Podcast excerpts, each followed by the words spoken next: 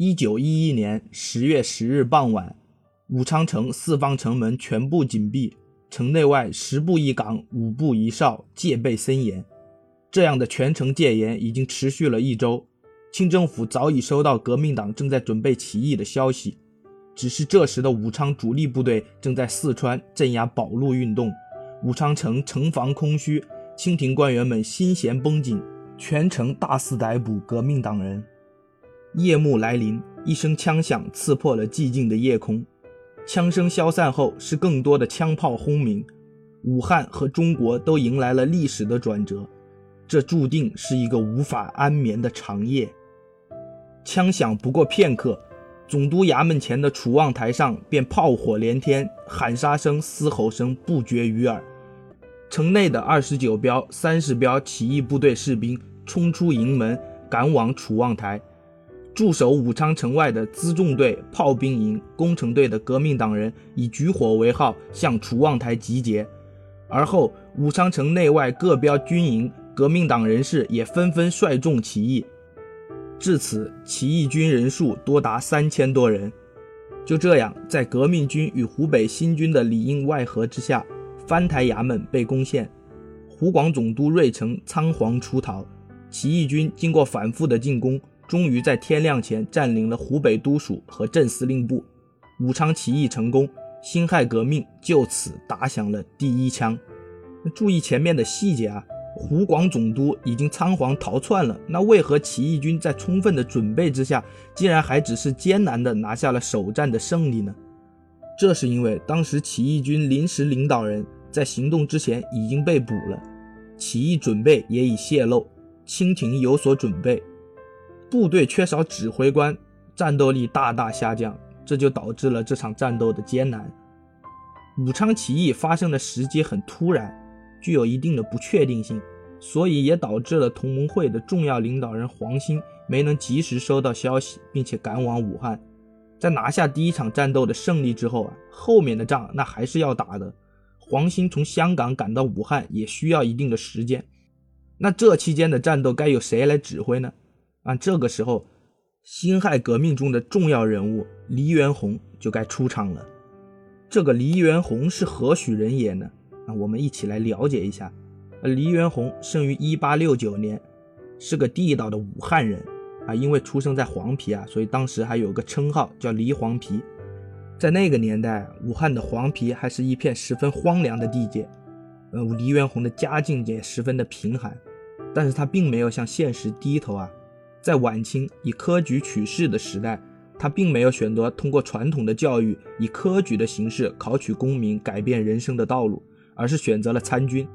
他也十分的争气啊，考进了天津北洋水师学堂，学习了充分的军事知识。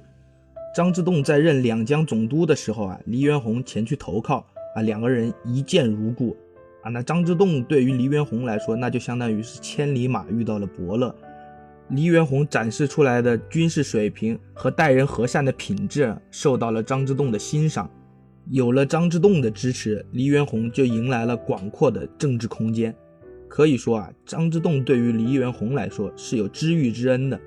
呃，这也为之后张之洞出任湖广总督时，两个人的合作啊奠定了夯实的基础。张之洞就任湖广总督的这一段时期。黎元洪借助他先进的军事理念以及优异的战斗表现啊，很快的就被提升为了清军协统，指挥着当时湖北最精锐的新军部队。湖北新军在黎元洪的带领下，发挥出了势不可挡的战斗力，而黎元洪也靠着他的指挥才能，在士兵中养成了很大的威望。当时清政府派遣袁世凯和兵部侍郎铁良进行秋季大点兵。湖北这边派出了张彪和黎元洪参赛，黎元洪带领他的湖北新军取得了优异的成绩，并且获得了其他地方部队的一致好评。这也反映出了黎元洪确实是有点真材实料的。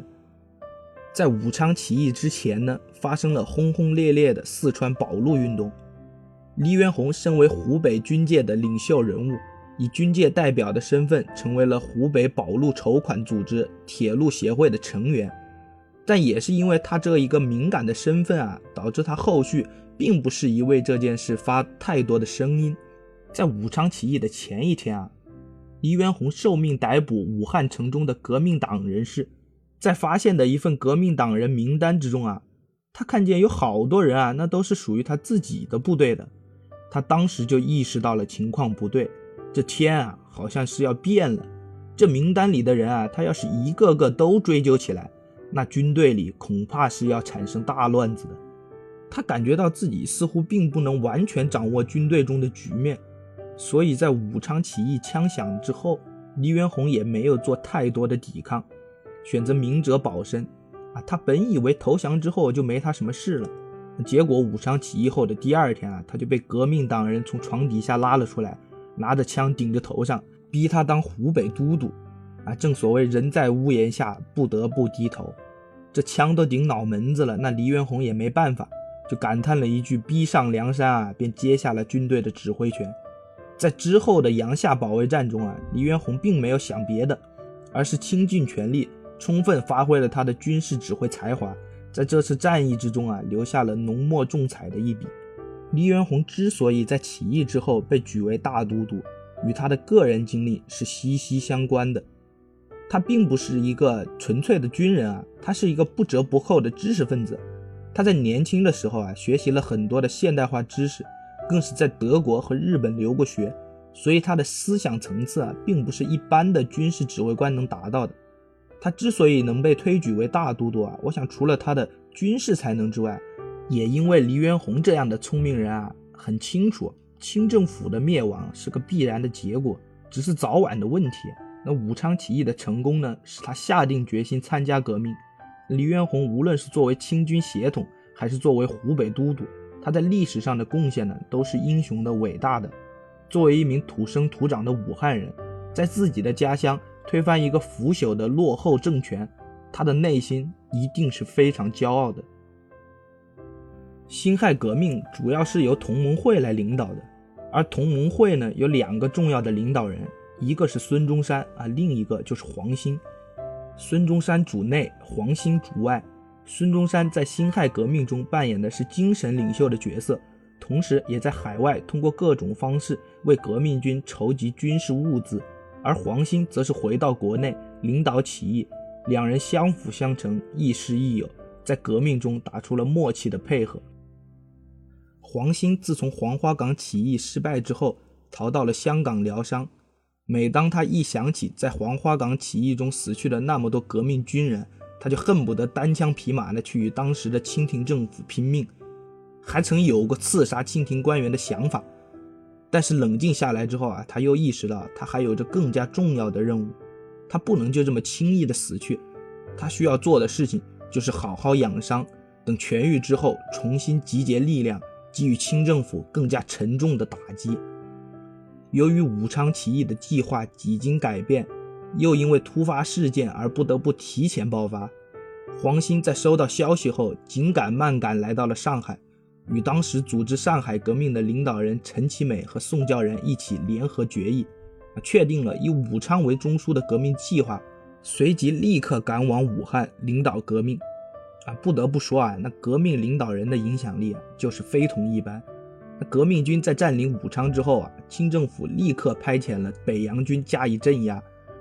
当时的北洋水师装备精良，战斗力十分的勇猛，打的革命军是节节败退啊！啊，这个时候呢，黄兴就到达了武汉。由于黄兴在以往的起义之中啊，往往都是身先士卒，带头冲锋，这导致他在革命党之中地位非常高，威望很足。很多革命党中的底层士兵啊，都将他当成偶像一样来看待。于是，黄兴到达武汉之时，宛如天降雄狮一般。给革命军打了一剂强心针。当时武昌城内四处都有士兵骑马飞奔，高举大旗，上书三个大字“黄兴到”，整个队伍的士气都达到了一股前所未有的巅峰。黎元洪看到黄兴到来，大喜过望，拉着他的手说：“克强兄，你来了，武汉幸甚，革命幸甚啊！”我估计啊，当时黎元洪啊打仗那是打得太累了。啊，心想的终于有个人来帮他分担了，所以对黄兴呀也就自来熟了。那黄兴也不愧是一位有魄力的领导人啊，尽管武器装备不如北洋军，但他却凭借出其不意的战术，决定反攻汉阳，打的北洋军也十分难受。黄兴是块硬骨头啊，你要硬啃，那非得崩掉几颗牙不可啊！尽管这场阳夏保卫战最终是以失败告终，但是在黄兴和黎元洪等人的领导之下，在敌强我弱的情况下，生生坚持了四十一天，这也给其他地方革命军争取了更多的时间，给全国各地做出了一个很好的表率作用。在此期间，各省份先后宣布独立，关内十八省只剩下甘肃、河南。山东直隶四省还在效忠清廷。之后，一九一二年一月一日，中华民国临时政府在南京成立。二月十二日，清帝溥仪宣布退位，清朝灭亡。孙中山曾说：“啊，武昌起义是一场意外的胜利。”但我认为啊，这就是历史的必然。